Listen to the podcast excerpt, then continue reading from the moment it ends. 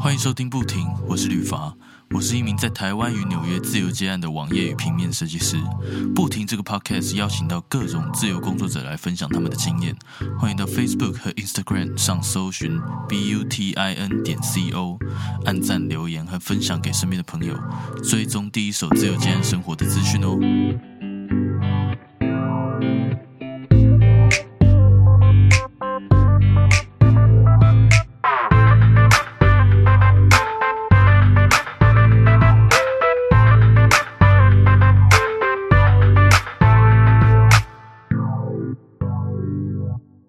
Hello Samantha，可以麻烦你简单自我介绍一下吗？Hello，大家好，我是 Samantha。那我平常是一个摄影师之外，我最近在海浩学校有开设一个 IG 的风格策展课程，所以我平常也是一个 IG 的视觉内容的讲师。嗯嗯嗯，哎，那我这边好奇，先讲摄影师这个身份好了，那你当初是怎么样去学习摄影这一块的？哦，其实我跟传统那种家里可能小时候就有培养一些摄影技术啊，或者是高中就参加过摄影社的人不太一样。就我小时候其实没有一台古董相机在家里等着我，或者是我小时候也没有参加过社团的经验。然后我觉得蛮特别的是，我自己开始摄影完全就是因为一个社群媒体，就是 IG 的平台，所以我觉得这个其实也培养了我跟过去传统摄影师看就看照片的方式有蛮大的差异。嗯嗯，怎么怎么说？什么什么样的差异？你可以分享一下传统跟你跟你从那边进入摄影的世界的那个差别。比如说传统摄影，其实像我小时候的经验，就是我小时候会也会去，比如说百货公司展场或者是美术馆都会，然后去逛一些摄影展，然后发现哎，传统摄影他们都会很在意那种画面，就是右下角它在标记什么光圈啊、快门那一种，就非常非常在意那个技术的数值。那其实我看翻一些摄影书也是，就是他们会很在意那个数值是多少，以及你要摄到非常非常。很精准的照片，可是我后来发现那些照片好像并没有感动我。可是我是后来在开始使用 IG 之后，才发现说，哎，原来摄影不不一定是我小时候想的那个样子，就是一定要在照片上面附上一些特别的规格啊。可是它好像不是一张可以感动我的相片。那你是那个时候是有看到其他人的照片，然后有某几个账号让你觉得特别特别吸引你，这样吗？有哎、欸，其实我会喜欢上摄影，就是因为我那个时候，因为我开始使用 IG 是大概七八年前的时候，然后那个时候台湾没有什么人在用 IG，不像现在这么多。那我那时候就，因为我那时候是因为刚好生命遇到一些困境，像我那时候自己自己的生命是正在重考，所以我才开始办了这个 IG 的。社群平台，然后就上在上面有找到一些摄影的创作者，特别是国外的，那我就蛮惊艳惊艳到，就是哎，居然有人会在上面分享他们自己的作品，而且是我很喜欢的。嗯嗯嗯嗯嗯嗯，呃，你你是自己去买一台相机吗？还是那时候是先跟别人借？哦，相机哦，你知道相机单眼其实都一刚开始对学生来说蛮贵的，所以我一刚开始是先跟亲戚借了一台，我记得是 Canon 的四百五十 D 吧。然后后来拍了几个月之后，发现哎，真的蛮喜欢的。然后那个时候在 IG 上也有认识了一些也喜欢摄影的台湾的朋友。然后我就想说，那我就投资一笔相机哈。我记得我那时候好像才大一吧，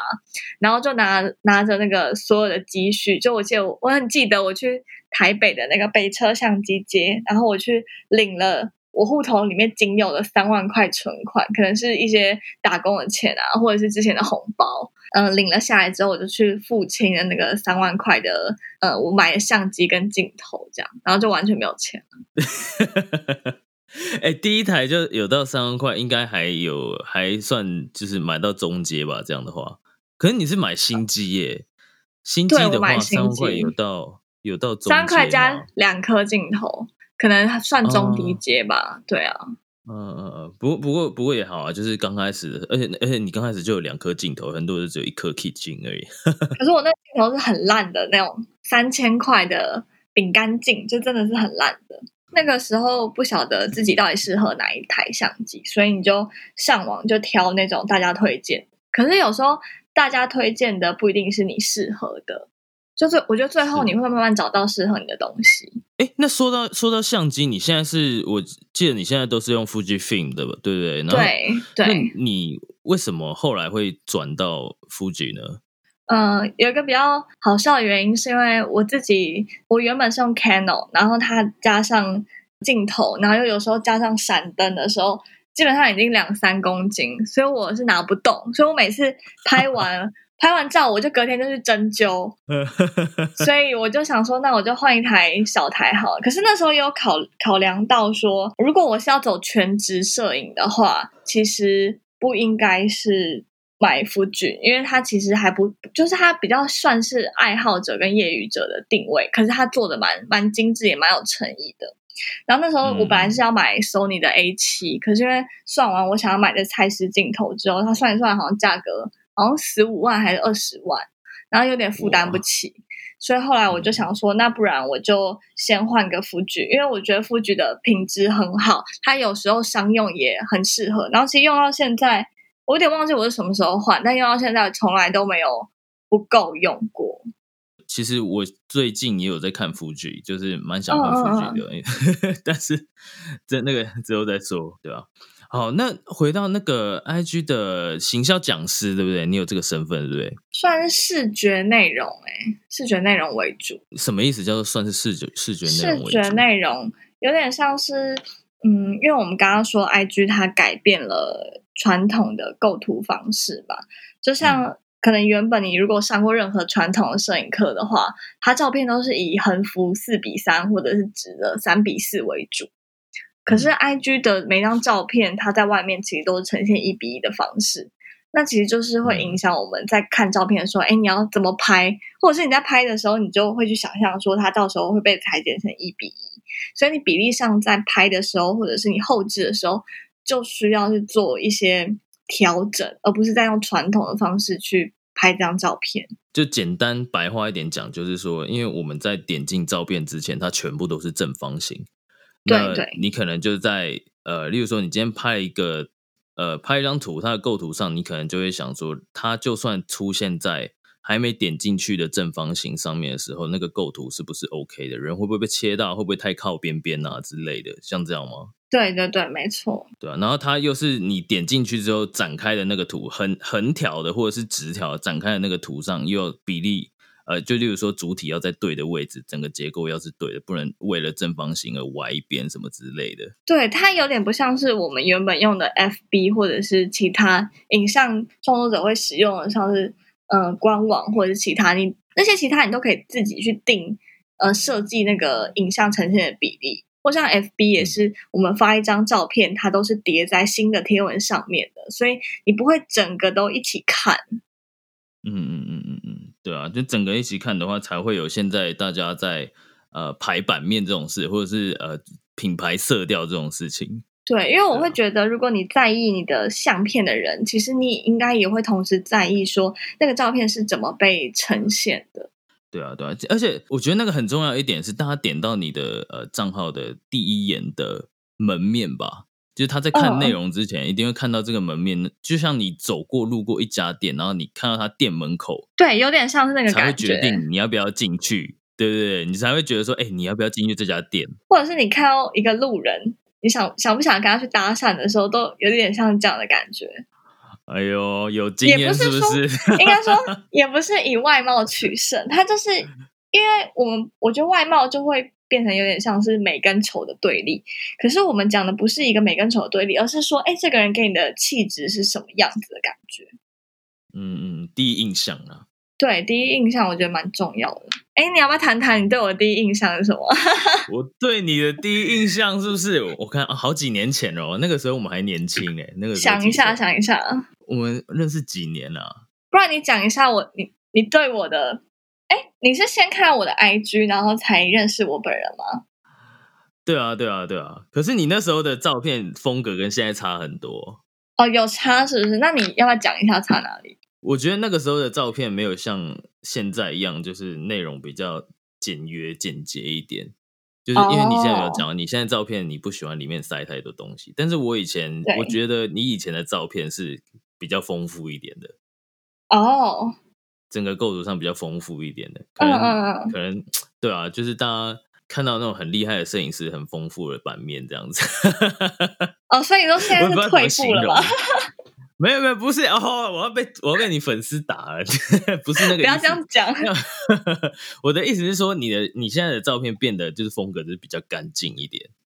哦，这这样可以理解吧？以前的构图里面就是比较照照片里面比较复杂一点，可能你会拍一些结构性比较复杂的东西，或者是一些哦呃调同色比较浓郁啊之类的，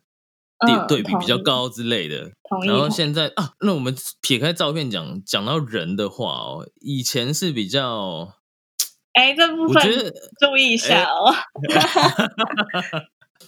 以前哦，其实我觉得以人的方面的话，我觉得一直都还是一个保持善良的一个一个一个一个内心啦，就你的内心善良吗？怎么会有人用善良来形容？但是但是但是，我觉得可能经历过工作了几年，或者是就是有一些历练了吧。我觉得说，可能在给我的感觉啦，在处理事情上面会更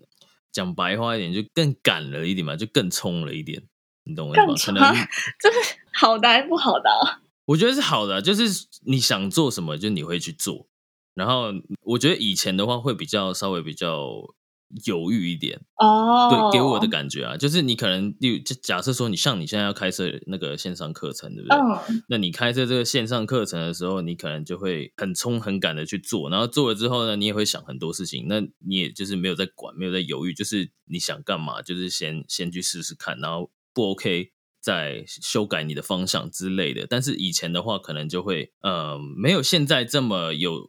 这么高的行动力吧，也也可能是一些心理的一些自信嘛之类的，我我不确定，但我觉得现在就是你做起事来比以前还要呃精明很多的感觉。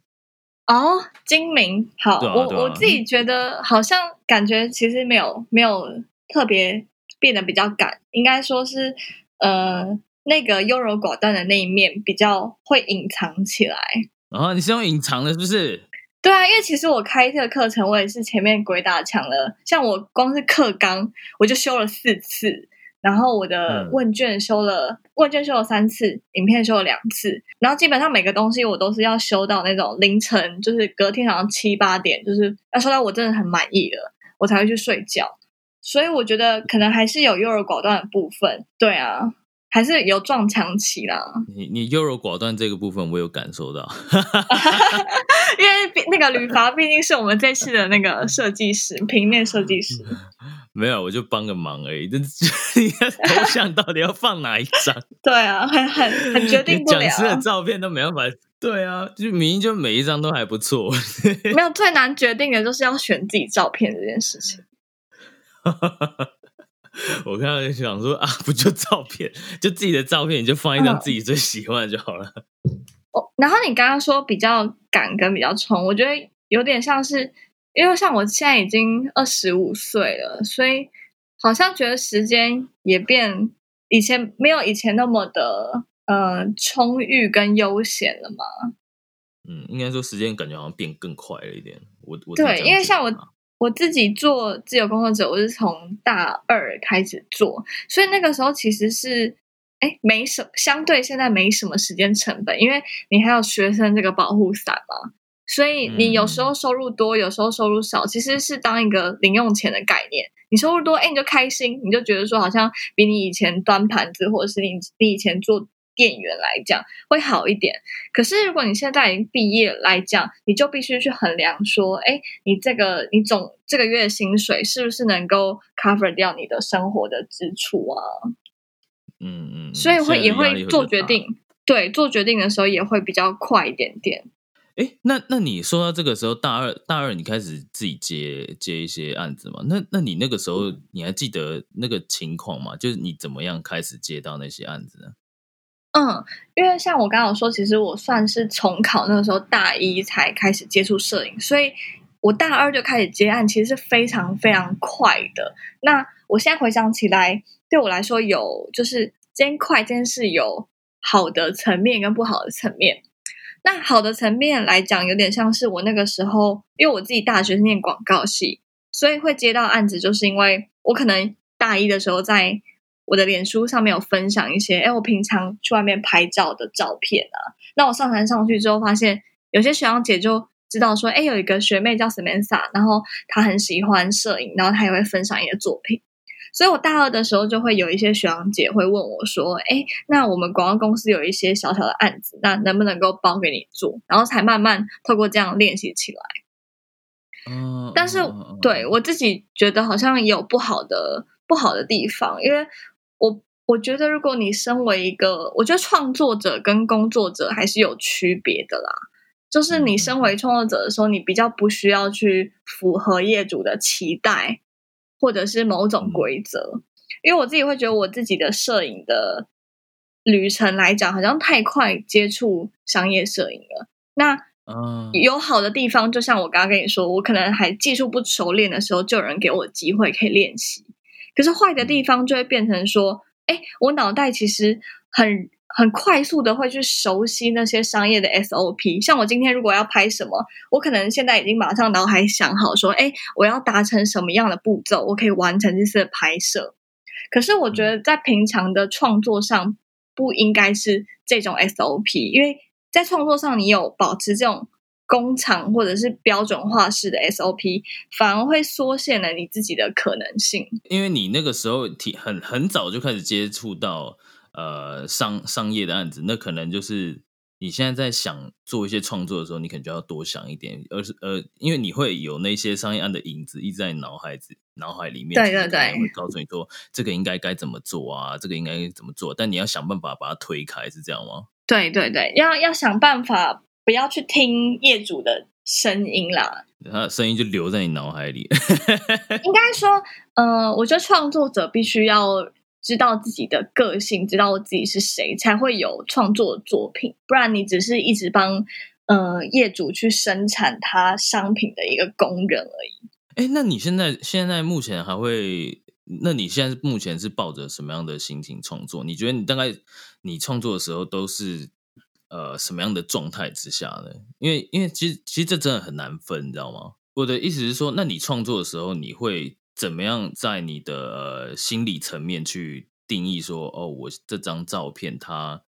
如何撇开就是过往商业的那个影子在呢？这样子可能会尝试一些比较不同的东西吧，像是呃商业上就会要求说，哎，产品一定要很清楚啊，嗯，或者是颜色要很明亮那样子。那像之前我就看过一个婚礼的摄影师，他就是因为所有的婚礼照片都是很明亮、很阳光啊，就是仿佛要给你一个美好的未来。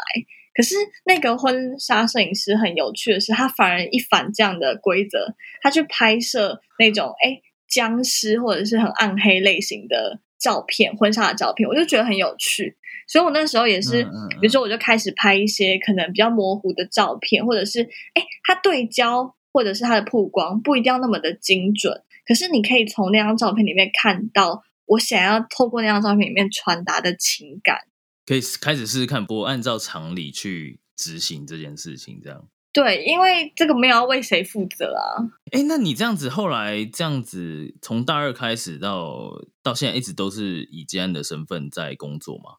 那对，那呃，有过中间有没有过就是那种没有案子的时候有吗？好像比较少哎，因为很多人以为我的案子全部都是 IG 来的，可是我觉得必须去区分说，呃，网红摄影师跟商业摄影师这两种不同的职位，因为网红摄影师有点像是他来找你，不是因为你的技术，是因为你的人气。可是其实我大部分的案子并不是从 IG 上来的，有少部分的案子是，可是我大部分的案子可能是徐阳姐的广告公司发给我。那那个业主，比如说像我合作的国泰人寿，那他们也不会看我的人气是多少，因为他们也没有要我在 IG 上发文，他就是想要我帮他拍摄他这一季的品牌形象。那这个时候，我觉得自己的专业就要顾到。就而不是说我只是一个有很多人观看的一个创作者这样。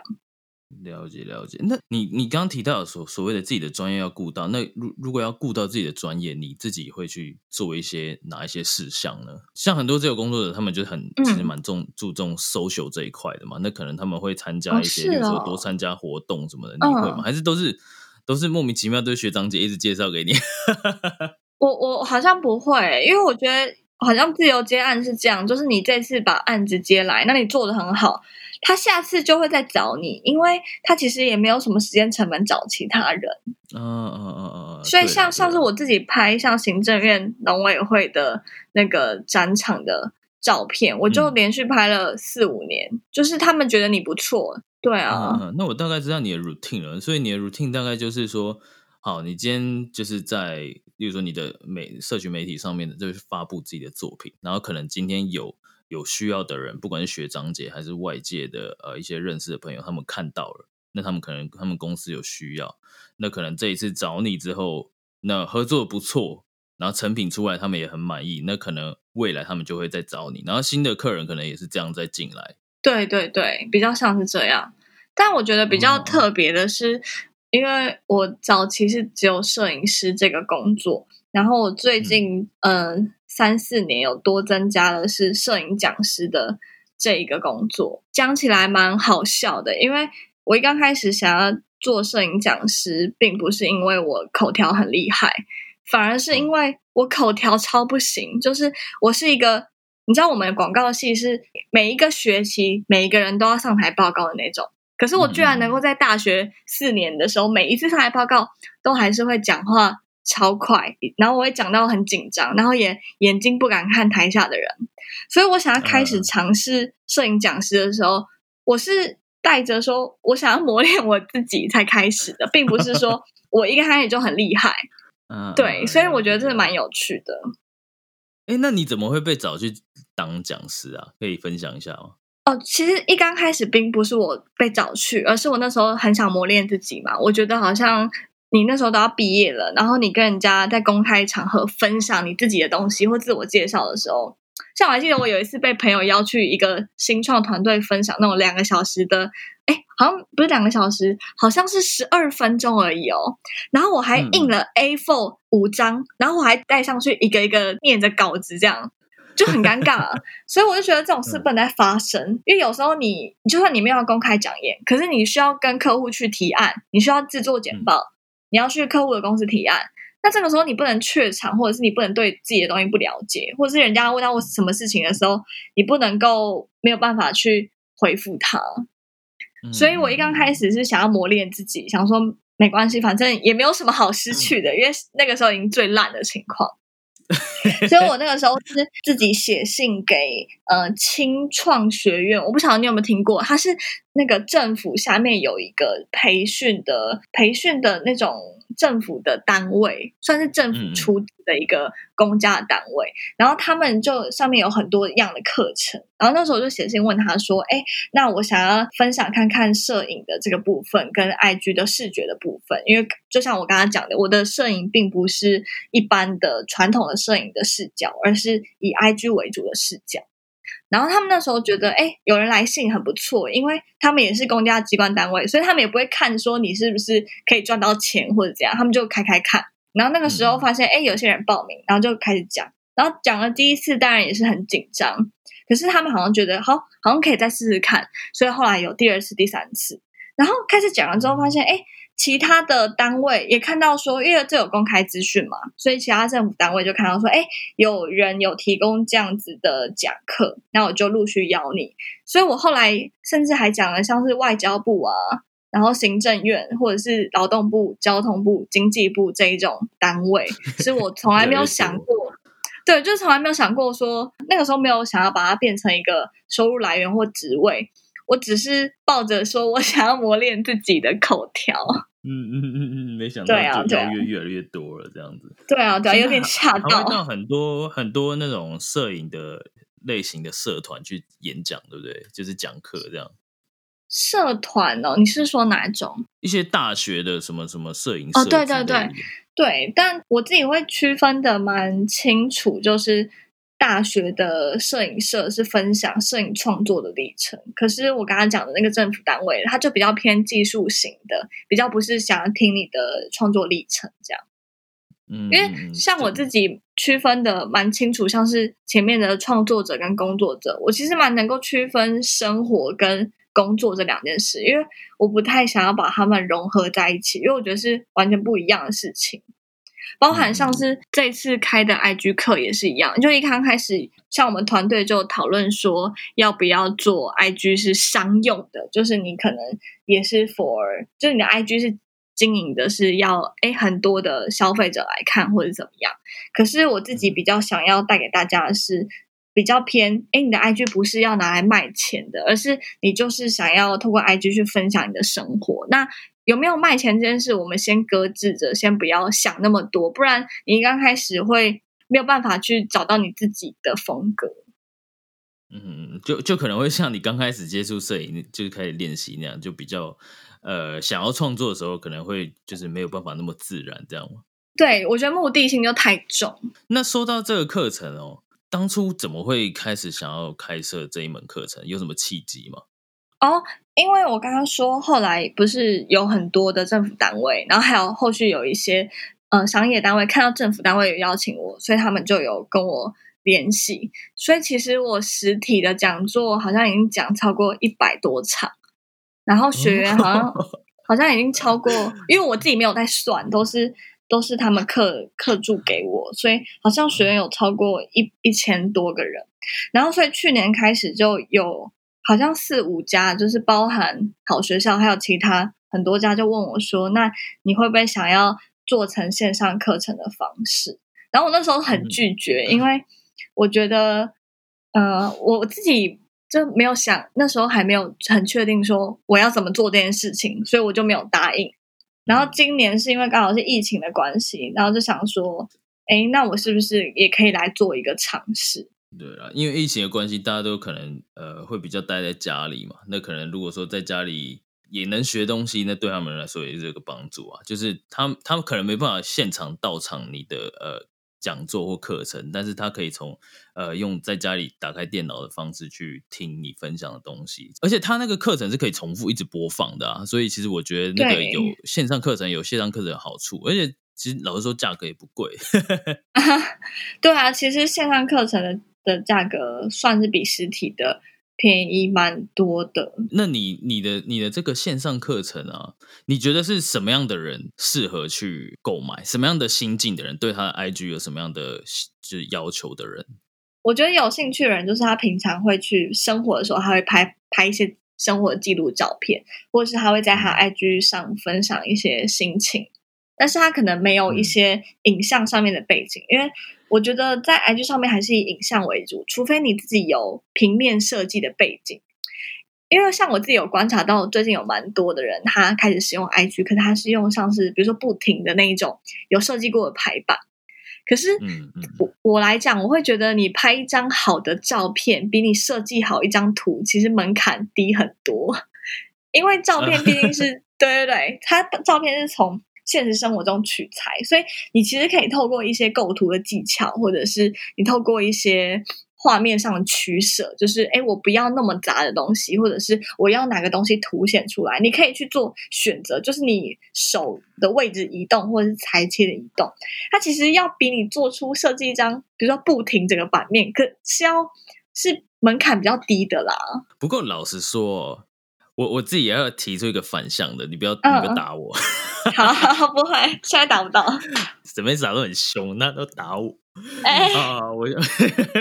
我现在要讲的是，因为我现在目前，你知道我为什么要做那个，像我的 IG 不停的 IG，它是有一个一个框框嘛，然后去分别开来，就是可能一个白一个蓝，一个白一个蓝，然后视觉上面就会比较有一个整体性。但我会那样做的原因，其实是因为第一个，如果说。呃，我每一集的那个照片一定都是放来宾的照片嘛，然后你没有办法去控管来宾的照片拍的怎么样，你知道吗？哦，对，所以所以如果要达成一致性的话是比较难一点，而且你又因因为我其实是觉得说要尊重就是来宾提供的照片，所以我不会在来宾提供的照片上面可能，例如说再去。多加加以调色或者是调光调整之类。我觉得他他送来什么照片，那我就是可能请他提供个两三张，那我就选个一张。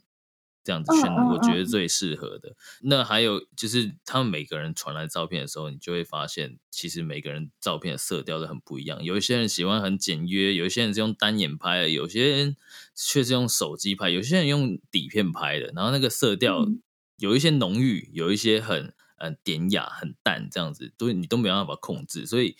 我用那个其实是让它就是变成说不要以照片内容为主题，就是色调的观感，而是以就是排版的那个呃白蓝色调去做一个品牌的这个感觉了。我觉得这样子做反而增加了我的便利性，但是就变成说我觉得。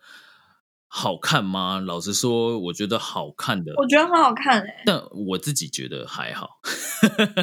因为如果说今天今天我自己去看别人的版面，因为因为 I G 它毕竟是还是以呃摄影创作为主的，不管是什么东西拍，它还是以照片为主的一个平台。所以如果是我今天会去看的话，我还是会比较喜欢看你的版面，你知道吗？就会会比较容易追踪下去，因为因为我就是想要看到照片。那那就变成说，I G 它本来就是一个照片的一个平台，那我就会就是非常合理的觉得说，你的会是我比较想要看到的东西。但是如果说像我那种分享的话，就变成说，嗯，我现在在看一个媒体的这种感觉，对，就不是什么生活分享哦，就是组织感比较重，对对对对对，就会有一种像是什么呃商号啊什么的那种感觉，就不是一个一个人在分享他的东西的感觉。但是我觉得。平常如果大家要做这件事情的话，其实我觉得会比较适合去买 Samantha 这个课程。如果说想要学习怎么样去安排自己的版面的话啦，因为因为老实说，呃，一般大家大众想要分享的不外乎我自己随便讲几个比较我想到的哈，就我主观的意思想到的一些比较阳春的，就例如说，好，第一个可能。假设你今天喜欢吃甜点，喜欢去跑一些咖啡店什么，那你可能就会想要分享那些东西。那你在分享的时候，你一定会希望说，大家点进来的时候，哎，看到那个九宫格那个画面的时候，就觉得哇，这个 IG 好漂亮哦，然后就会就会开始好奇说，它每一篇里面的内容是打什么，然后才才会去接触到说，哦，你今天你今天拍了张照片，好。你你点进去之后，它你的内容居然还有分享你对这家店的一些评语啊，然后这家店的地址啊，然后他可能呃，你你这张照片里面的食物是什么，然后是多少钱？我发现现在很多有很多布洛克都这样做，但是那些布洛克他们很厉害的一点就是他们把他们的 IG 的版面弄得非常干净，就好像他的 IG 就是他自己的一家店的感觉，你知道吗？然后你看到他的那个店门口就会想要。点进去看看，说他每一样的内容创作就是是什么东西，所以所以我觉得，我觉得你这堂课其实在我以个人的定义来说，我觉得其实大家都蛮适合去做，因为它可以运用在各种不同的，不只是部落客啦。就例如说，你今天是想要分享穿搭，或者是你想要把你的版面弄得漂漂亮亮，让让朋友们羡慕，都我都觉得很爽。啊，我自己反而没有想那么后面，我只是想想说，其实不只是。就是我觉得像布洛克都有点是他想要累积他的读者，可是我想的是比较不一定，就是当然布洛克也会有所有所收获，可是我想的反而是比较是那种，就算他是私密账号也可以，因为我觉得 IG 有点变得像是那种，哎，我新认识一个朋友的时候，我们来交换一下。那你新认识朋友的时候，你也比如说你只是看到他的长相，你也不太晓得他到底是一个怎么样的人。那你们交换 IG 的时候，其实很多。那种不非视觉，就是非语言化的方式，视觉你就可以去看说，哎，这个人大概是什么样的气质，你可以更认识他。啊，是诶，是诶，那个如果说对，像我刚刚说的那些，但是撇除商业动机的话，像我觉得我自己的 IG，我自己个人的 IG，就是已经没有什么商业动机啊，就是分享一些自己生活的东西，就是我想拍什么就拍什么。但是就是以我这样的状况，我就觉得我还蛮适合买这堂课，因为。老实说，像其实我是会蛮在意人家对我的眼光。那可能在现在现在，其实，在 IG 上面其实蛮吃重，就是人家第一眼看到你 IG 就知道说，哎，你这个人哈的个性是怎么样的，然后你平常会拍一些什么东西，然后构图是怎么样，给人家的呃比较情绪上面的。观感是怎么样的，其实他们都会对你有一个第一的印象。可能看完你的 IG 版面，可能会觉得说，哎，你这个人是感觉是有气质的，又或者说，哎，你这个人感觉生活是很丰富的，又或者说你这个人感觉是很活泼的。其实从我觉得从版面上面来说，对，从你拍的照片里面都看得出来，有点像生活橱窗的感觉。对啊，对啊，对啊，对啊。OK，那我有看到你现在就是有分享一些，因为现在募资我记得十分钟就达标了嘛，对不对？我们直接抱头痛哭。对，嗯，哎，我看十分钟里面就两百趴嘞，就是有两倍哎，比达标人数还要多两倍这样。那那你这样子购买这堂课，你那时候好像有分享一些福利，就是有什么福利你可以分享一下吗？福利哦，那个时候前三十位是有烫印的手机壳。然后前一百位也有哇，只是现在好像超过一百人购买了，所以现在剩下现在还有的礼物是呃一般的没有烫印的，但也是犀牛盾的手机壳，然后还有后面有一些无框画的部分。然后我那时候还笑说，因为犀牛盾他愿意给的产品真的是超级多。一刚开始我记得我打电话问他们公司企划的时候，我就说，哎，可不可以赠品十组？然后结果他后来跟我说：“那六十组好吗？”然后他就说：“那不然八十组好不好？”他说：“那八十组，那我再给你那个镜头组。”就我记得他那时候赠品是有到一千九百五十，基本上已经比这堂课价钱多了。因为这堂课价钱，如果你用优惠价买，大概是一千二或一千三。嗯，所以我觉得已经不像不像是买课程送犀牛顿了，已经比较像是买犀牛顿送课程。的感觉，我那时候有 有看你分享，因为送的东西价值还蛮高的，而且那个东西真的蛮有质感。对啊，我就有点吓到，因为很多人我看很多人都送什么明信片，可是我觉得好像有一点没有没有诚意，所以诚意不够。对，因为之前买书已经有预购明信片了。嗯嗯嗯。这次沈门傻，我们家沈门傻是大手笔的，没有在跟没有没有，我觉得是犀牛队很厉害。对，因为决定权不在我。很高兴你可以跟他们谈到合作，那你的粉丝或者是购买你课程的人都会有这样的一个福利。哎，那我们回来，就是你就你现在开始在接案也接了好有有几年了嘛？那你未来有什么样的长期的一个？目标嘛，就会会有没有暂时就是讲说几年后想要达成什么样的一个境界这样？哦，我自己比较没有诶，因为像我自己还有另外一个身份，是我还是研究生，我还在念书。对，所以其实哎，你知道我还没毕业吧？我知道，但是怎么 感感觉好像已经毕业了一样？没有，我是一个论文还没有开始写的耍废的那个研究生。那你大概几年后毕业？嗯，应该说。我一开始选择，就是我在我在毕业大学毕业前是自由工作者，者只是做做看嘛，那也不晓得能不能做起来。但我自己也会蛮建议说，如果你想做自由工作者的身份的话，其实你不应该是毕业之后才尝试，你应该是在大学期间就试试看，因为那个时候你比较没有失去的那个成本，就是你没有做起来也没有关系，真的没有关系。然后。我自己有点像是，哎，我毕业之后我在考量我要不要继续做自由工作者的时候，有一个很大的考量，是因为我想继续念书，所以我才会继续做自由工作者。因为念书跟自由工作者比较可以一起同时去进行，这样他不会有说你一定要早上八点到五点的时间被绑住。嗯嗯嗯嗯，这这对对学生来说是的确是一个很大的好处，就是因为你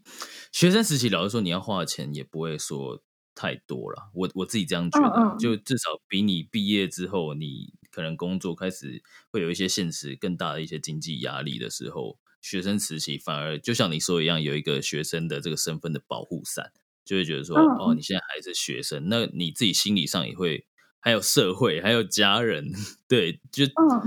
呃，莫名其妙，他们都会有一种对你的期许比较降低一点，就觉得说啊，你还是学业还是要顾，他们会这样讲，嗯，而而不是像你毕业以后，他们会跟你讲说要存钱呐，要准备买房子啊，什么要准备存你那个以后娶老婆生小孩怎么要钱啊之类。你真的有被问哦？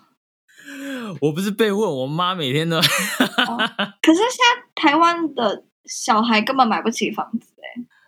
我知道啊，但但是呃，我我老实说，我我一个字铺，就是我家也没买房子，就是在台湾在纽约都没有买房子，所以我必须要呃，我要想办法可能至少买个，我觉得两栋要先讲远一点，一栋都不知道买不买得起，但至少要买个两栋。就是我未来可能我的家庭，因为我我是有想要组成家庭的人，那未来我可能要帮自己买一栋，然后可能爸妈的话，如果因为我不确定他们有没有办法买。因为他们有时候有说要想要买，但是他们的预算好像其实就是没那么高。因为毕竟，但我也不怪他们了，因为毕竟移民去纽约这件事情就也花了好他们好一笔钱。虽然说不是像那什么那个叫什么投资移民那一种，就是花了好一大笔钱。我们是因为有亲戚的关系，但是毕竟他们还是至少要花个花花个一笔钱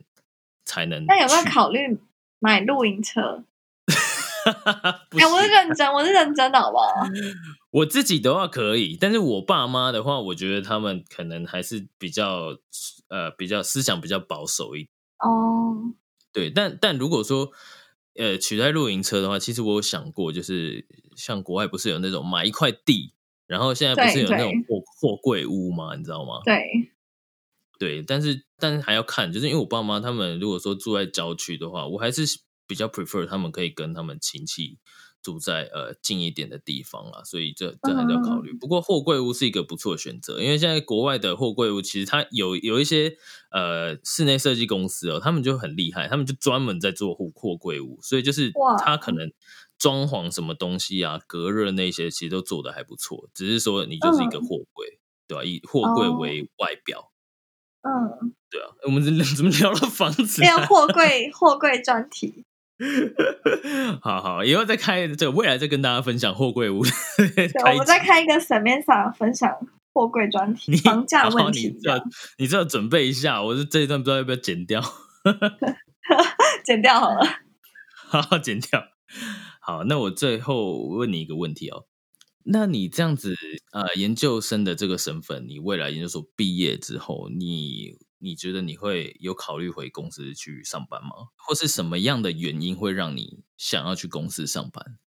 我先回答第一个问题好了，就是还有没有想未来？因为我觉得我毕业应该也不会是很快的事，因为我我的论文的架构有想好，但是要把它做完是需要一些时间。因为我比较不是做那种那种理工的论文，所以它不是有一些模型跟数据就可以跑完的。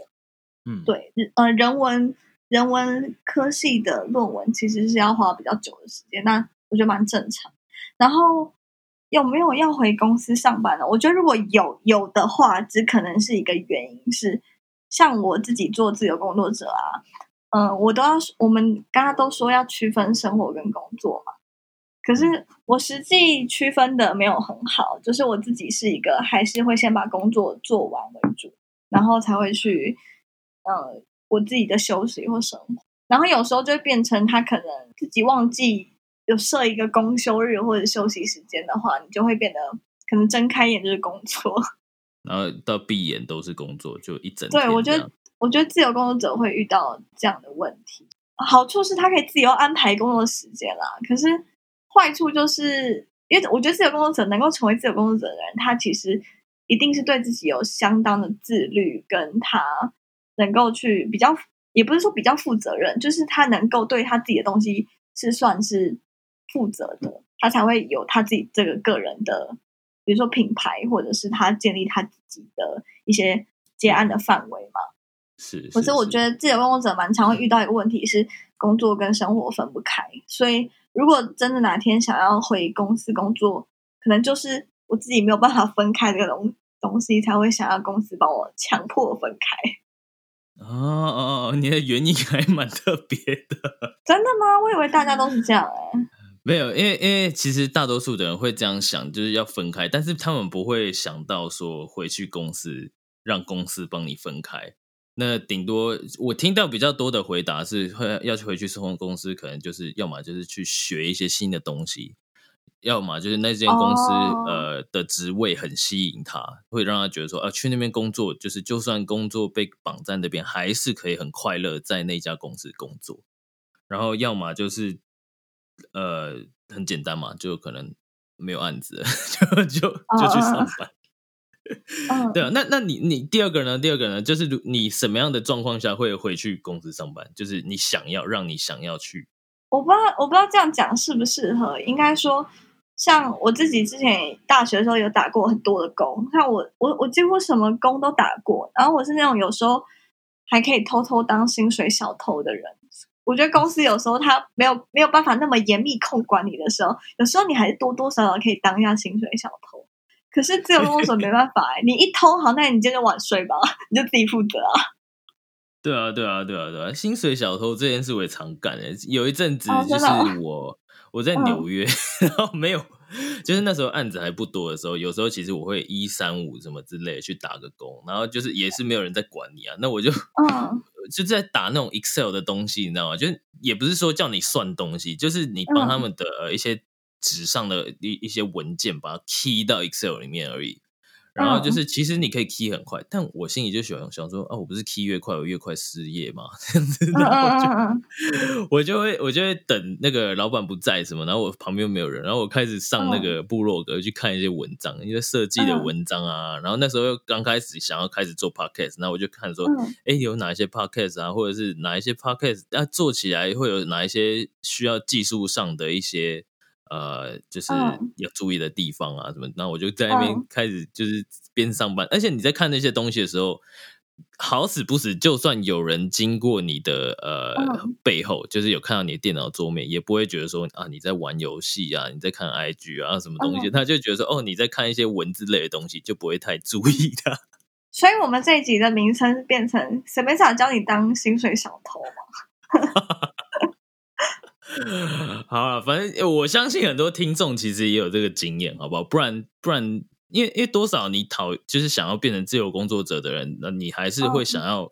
就是控管自己的工作时间嘛？就可能说，好，你今天就是真的想要睡到中午，那你可能就睡到中午，那你直直接工作到八点。有些人就是这样，对他们有自己的一个时辰。那就是最专心的，但是你去外面上班，就是你明白，你没办法，你就是被绑着，你就是早上可能九点到六点，五点到八呃八点到五点之类的。那那一段时间里面，其实也蛮长的，你知道吗？有时候一些事情，其实有时候其实没那么赶或没那么多的时候，但你又被绑在那边。有时候老实说，我觉得大部分人也都会啦，当薪水小偷一下。对啊，因为我觉得我个性是一个算是负责任的人，可是我不会觉得我是一个真的要去超时工作或一直超时加班的。因为像我很多广告系毕业学长姐，像他们都进了广告公司之后，他们几乎是每天凌晨三点下班，然后连续三个月，然后他完全没有加班费那种，可能就是两万五到两万八，就是广告产业都是很多人，很多人都对都是都这种情况。对啊，我就我自己是不太能够接受一直加班，然后没有相对应的劳动成本这件事。对啊，我我自己都听到都有点吓到，因为我觉得呃做设计赶稿什么东西的，就我都觉得有时候都会加班，然后都觉得有点辛苦。可是那种加班到半夜的，我就觉得，而且是时长哦，时长加班到半夜，然后薪水老实说真的就是呃那些公司老实说很多都开的。蛮，我觉得不成正比啦。就像你刚刚说，然后两万八这一些，其实其实你今天去，你今天去随便一家公司，就算你不是设计师，你去当个美编，那你就帮人家处理一些 banner，然后上上商品啊那些，你你都有两万八三万块，对啊，就觉得说那那为什么你们做的那么努力，然后就是劳动力那么高，然后又加班这么多，居然还薪水才就是那样子，根本就是。我觉得就很心疼他们。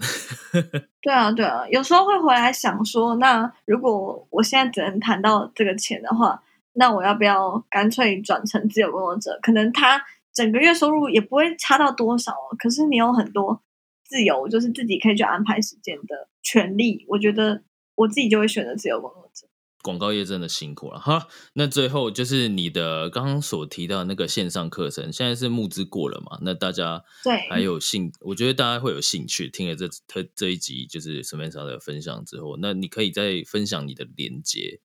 就是给我，然后我在在可能在 IG 啊或者是 Facebook，还有一些部落格上面，我会穿插在文章里面，就是分享给大家。然后当然就是你还有其他的，例如说你的 IG 账号的连接啊，然后还有一些你的作品。你都把它分享给我，那等一下我会私下跟你要，好吗？好，我以为会附上一些，就是下一集那个谈居住正义跟劳动情况的这个专只有题 这一段我要要剪掉 劳动正义。好了，那今天就谢谢 Samantha 啦。那就是大家有兴趣的话，记得就是到部落格去看一下他的文章。那如果如果你觉得你对你的 IG 是重视的，那有需要的话，也欢迎购买这个课程，因为这个课程的价格其实还是蛮便宜的。然后呃，我觉得现在买好像比正式到时候之后买还要便宜嘛，对不对？到几号？嗯，对对对，到嗯七月二十二，